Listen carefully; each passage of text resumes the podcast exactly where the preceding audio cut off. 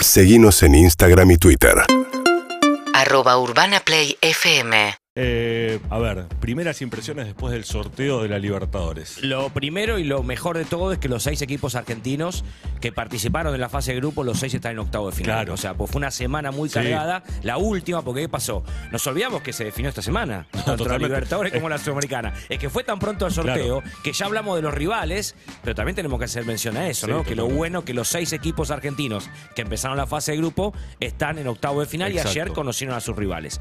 Sí, Cuatro terminaron primer lugar. fíjate una cosa, eh, a- apoyando lo que decís vos, ¿no? Boca eh, eh, estaba ante el escenario de por ahí quedarse afuera y que terminó, Vélez. y terminó primero en el grupo. Vélez lo mismo, Lo o mismo. sea, y eso sucedió hace nada más que 48 horas. Lo que Claro, pasa que, claro. como decís vos, es que fue tan rápido el sorteo rivales. que nos olvidamos de, de que clasificaban esta semana. Totalmente. Después, cuando hablemos de la Sudamericana, De la inversa Racing. de Racing Ah, Independiente, ¿no? Pero increíble bueno, lo de Racing, No, increíble. terrible. Pero bueno, lo bueno es que los seis equipos están en la próxima instancia.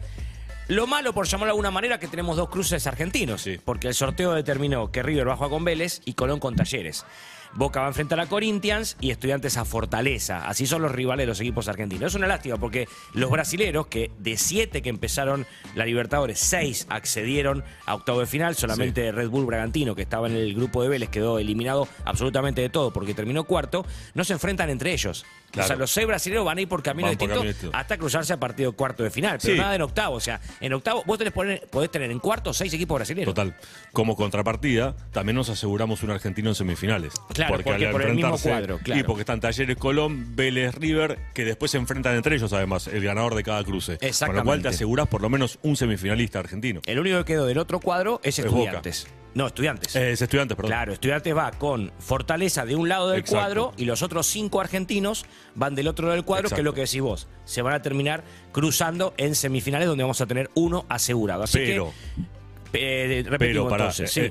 sí, eh, a ver, suscribo lo que vos decís. Pero apoyando la, la parte positiva es: podemos tener un semifinalista argentino y casi podemos tener un finalista argentino también. Claro. Porque si Boca avanza, que viene por ese lado y avanza, vos sabemos que uno de los cuatro que está del lado bajo del cuadro, digamos, va a llegar a semifinales. Boca viene por ese lado del cuadro, por arriba. Si Boca avanza hasta semifinales, vamos a tener una semifinal argentina seguro. Sí, sí, ya está. Eso está asegurado Claro. porque vos tenés. De un lado tenés los cuatro equipos argentinos: River Vélez, Colón Talleres. Sí. De ahí quedan dos y de ahí queda uno. No, está bien, pero si avanza Boca, tenemos un finalista Sí, sí. argentino. Ah, claro, Eso es lo también. que digo. Porque se cruzan en semifinales. Claro, exacto. En cambio, Estudiante la tiene más difícil porque es el único que va por el otro lado. Solo. Pero también podemos tener una final argentina. Ojalá. Lo bueno es que ojalá llegue lo más rápido posible, lo más lejos posible y tengamos un finalista argentino. En cambio, del otro lado de la Sudamericana, de seis que empezaron, desgraciadamente dos ya habían llegado eliminados a esta semana, que eran Banfield y Defensa y Justicia, y de los cuatro que podían clasificar y que todos se definieron en esta semana última, Sí. pasaron Lanús, pasaron Colón y quedó eliminado Racing de una manera increíble. Increíble. Y quedó eliminado Independiente, que la tenía más complicada, porque tenía que jugar con Ceará de local, le tenía, Tenía que que ganar, por 2 a varios 0. goles y terminó perdiendo. Pero Racing, que enfrentaba al último de la zona, que solamente había empatado un partido de los cinco, perdió increíblemente de local, ganó Melgar, el de Perú, lo alcanzó en los mismos puntos, pero Por lo eliminó por diferencia de gol. Por eso pasó Melgar. Así No, que y fue aparte lo increíble. que fue increíble del partido de Racing es la cantidad de ocasiones Sí, que generó terrible. el equipo de Gago fue increíble. Realmente Sí. jugó muy bien. Bueno, son cosas que pasan en el fútbol. Es que Racing Gago lo quedó- dijo, viste, Sí, el sí, fútbol sí. es injusto y bueno, en este caso sí. Pasa eso. Además, le pasó lo mismo con Boca en las semifinales Claro. de la Copa de la Liga el fin de semana pasado, que generó más situaciones Lo que el superó. equipo Ceneice, lo superó, no le embocó y terminó perdiendo. Pero, o sea, Racing queda eliminado de los dos objetivos del semestre, el campeonato y la clasificación a la Sudamericana, por las fallas en la definición. Totalmente. No por jugar mal, porque no es que jugó mal el equipo Gago, nada más que no pudo definir ninguno de los dos partidos y por eso quedó eliminado. Sí, y además, obviamente, uno dice, bueno, ok, lo que sí se asegura Racing es un muy buen proyecto, porque la verdad es que Racing juega muy bien. Claro, ya- Entonces, sí. digamos, a futuro tiene un buen proyecto, pero bueno, la bronca eh, del momento en el cual tenés que definir, en el cual se jugaron cosas importantes, fallaron ahí, bueno, son cosas que a futuro se pueden trabajar, lo otro no. Entonces, me parece que el hincha de Racing se tiene que quedar con eso, con que el proyecto está y que lamentablemente se falló a la hora de definir, pero bueno, el proyecto sigue en pie.